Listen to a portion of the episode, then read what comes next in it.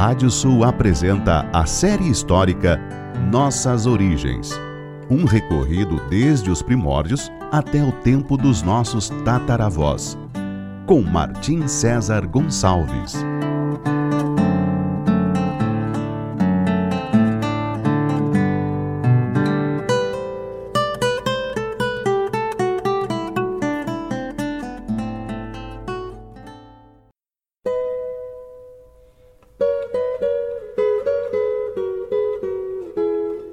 Série histórica Nossas Origens. Da savana africana até a pampa ameríndia. Capítulo de hoje: A escravidão no tempo dos árabes. A escravização de seres humanos, possivelmente a prática mais nefanda da nossa espécie, é uma característica que acompanha a civilização desde os seus primórdios. Tomando-se somente a parte ocidental do mundo, em linhas gerais, esse evento pode ser dividido em três estágios cronológicos distintos, onde a cada um deles houve um incremento dessa prática predatória. A primeira dessas etapas teria sido durante a ascensão do poderoso Império Romano, com a utilização massiva de mão de obra humana para sua utilização em construções monumentais, em minas de prata e de ouro, em galés mediterrâneas, em jogos mortais para divertimento de seus cidadãos, bem como para a utilização na forma de escravaria doméstica. Um segundo estágio importante adviria com a ascensão do Império Árabe Muçulmano a partir de Maomé, com a crescente demanda de suas esplendorosas cidades como Damasco, Bagdá, Cairo e Córdoba, para utilização em seus haréns e em seus exércitos. E por último, aquele que seria o estágio mais conhecido pela história, a escravização de povos africanos por parte de Portugal em princípio e depois por quase todas as nações europeias, e que teve seu início com as grandes navegações lusitanas no século XV, chegando até quase a atualidade. O Império Romano, talvez a maior potência que o mundo conheceu, começou a entrar em decadência em sua parte ocidental a partir da crise do terceiro século e se desintegraria totalmente por volta do ano 470 da nossa era. Quase dois séculos passariam então em um período conhecido pelas invasões bárbaras que muito mais adiante teria grande influência na formação das modernas nações europeias, até que desde as areias da Arábia Saudita surgisse um novo império baseado em uma religião, o islamismo, criada por Maomé. O profeta morreria no ano 632, mas sua fé se propagaria feito uma imensa onda que alcançaria uma vasta região. Dez anos após Maomé, os árabes já dominavam o Egito e, embora levassem mais seis ou sete décadas de luta, principalmente contra os berberes norte-africanos, iriam avançar até dominar todo o Maghreb e cruzar o Estreito de Gibraltar, instalando-se em grande parte da Península Ibérica. Pode-se pensar que só não dominaram todo o continente africano justamente pela barreira saariana, o maior deserto do mundo, e pela resistência dos povos que habitavam nessa região. Ainda assim, muito mais pelo comércio do que pela guerra, eles islamizariam a costa africana do Oceano Índico, desde a entrada do Mar Vermelho até o porto de Sofala, no sul, em frente a Madagascar, bem como, com o passar dos séculos, gradativamente, levariam sua religião a várias nações que ficavam na outra margem do deserto, região conhecida como Sahel. Contudo, por volta de 640, quando irromperam no Egito, expulsando os bizantinos de Alexandria, os árabes não seguiram somente pela costa mediterrânea. Eles tinham a obrigação da jihad, ou seja, da luta contra os povos infiéis, ou de sua conversão, como pregava seu livro sagrado, o Alcorão. Imbuídos dessa missão, subiram o poderoso rio Nilo, cruzando por suas cataratas, caminho mais viável para penetrarem na África profunda. Nessa região enfrentaram em diversas batalhas os exércitos da Núbia, nação que por milênios fora a barreira com que se depararam os egípcios em suas incursões guerreiras.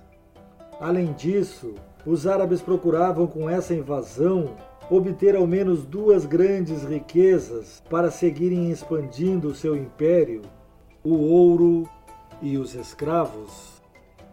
No entanto, a resistência seria imensa, pois os núbios, além de dominarem o uso dos camelos, eram arqueiros exímios, segundo os relatos deixados pelos próprios cronistas muçulmanos. Um deles, Al-Baladuri, escreveu, por exemplo, que eram apelidados de destruidores de pupilas por sua excelente pontaria.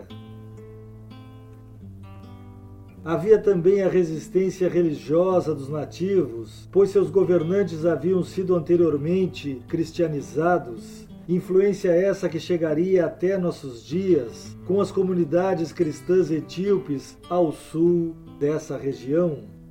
Avançando a ferro e fogo, a campanha islâmica chegaria até as portas da capital núbia, Dongola, sem conseguir subjugá-la. Conforme deixou registrado o historiador egípcio Ibn Abdal Hakam e o geógrafo Al-Makrizi, os árabes perceberam que os custos seriam muito altos para uma conquista completa.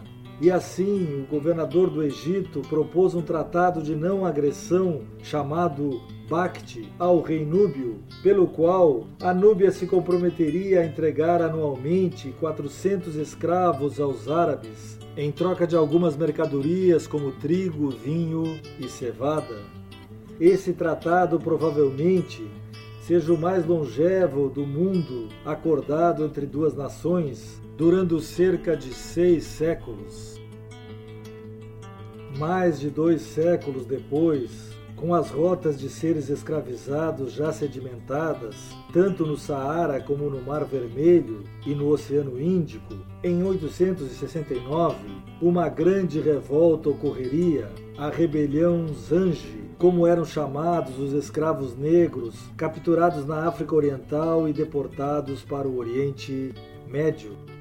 Ela foi comandada por um muçulmano chamado Ali ibn Muhammad e duraria mais de uma década, e assim como a de Espartacus contra o Império Romano, abalaria as estruturas do mundo islâmico centrado em Bagdá, até que fosse sufocada, deixando entre 500 mil e um milhão de mortos, como relatou o historiador islâmico Al-Masudi. Posteriormente, haveria diversas divisões no Império Islâmico, sendo algumas delas de extrema importância para os povos africanos, como foi o caso do Califado de Córdoba, fundado em 939, ou a fundação da cidade do Cairo, no Egito, sob o Califado Fatimida, em 969 todas essas grandes capitais aumentariam em muito a demanda pelo ouro da África, principal fonte aurífera da época nessa região do mundo, assim como geraria um incremento sem precedentes da demanda de mão de obra humana. As rotas caravaneiras se multiplicariam, singradas pelos cameleiros tuaregues, intermediadas pelos mercadores árabes em cidades e oásis. A África profunda se integraria desse modo ao comércio mediterrâneo, principalmente tornando-se, nos séculos em que o Império Muçulmano alcançou seu auge, a fonte mais abundante do vil e extremamente lucrativo comércio de seres humanos. A maioria dos escravizados desde então já não seria oriunda dos povos de origem indo-europeia, como havia sido na época do auge de gregos, persas e romanos. Doravante, o eixo dessa tragédia humana mudaria de território e de coloração da pele. Tempos viriam em que haveria, inclusive, a associação entre a escravização e a pigmentação humana, muito embora já desde aquela época, pensadores como o poeta muçulmano Al-Handami, contemporâneo do auge de seu império, advertisse a seus compatriotas algo que seria comprovado cientificamente em nosso tempo, escrevendo que o fato de um homem ter uma pele negra, branca ou morena não possui outra causa senão a do efeito do clima. Sobre a escravidão empreendida pelos árabes, segundo o historiador egípcio Ibn Abd al-Hakam, depois da invasão da Núbia e da feroz resistência de seus habitantes, o governador do Egito, Abi Sar, teria proposto um acordo ao rei núbio Kalidurati, um tratado chamado de Bakti, significando pacto, aproximadamente nos seguintes termos reino da Núbia, seu povo ficará mais seguro sob a proteção de Alá.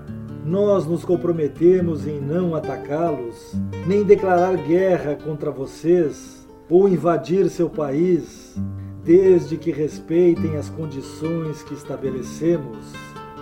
Todo ano, vocês devem nos entregar 400 escravos de ambos os sexos escolhidos entre os melhores de sua nação, eles devem ser entregues ao governador de Assuã, no Egito.